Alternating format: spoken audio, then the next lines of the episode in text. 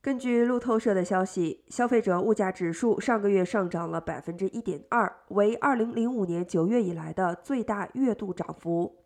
二月份 CPI 上涨百分之零点八，汽油价格飙升百分之十八点三，是自二零零九年六月以来的最大涨幅，占 CPI 涨幅的一半以上。许多人认为三月份可能标志着年度 CPI 利率的峰值，但警告说，至少在二零二三年之前，通胀率仍远高于美联储百分之二的目标。汽油价格已从历史高位回落。去年的高通胀数据也将从 CPI 计算中开始下降。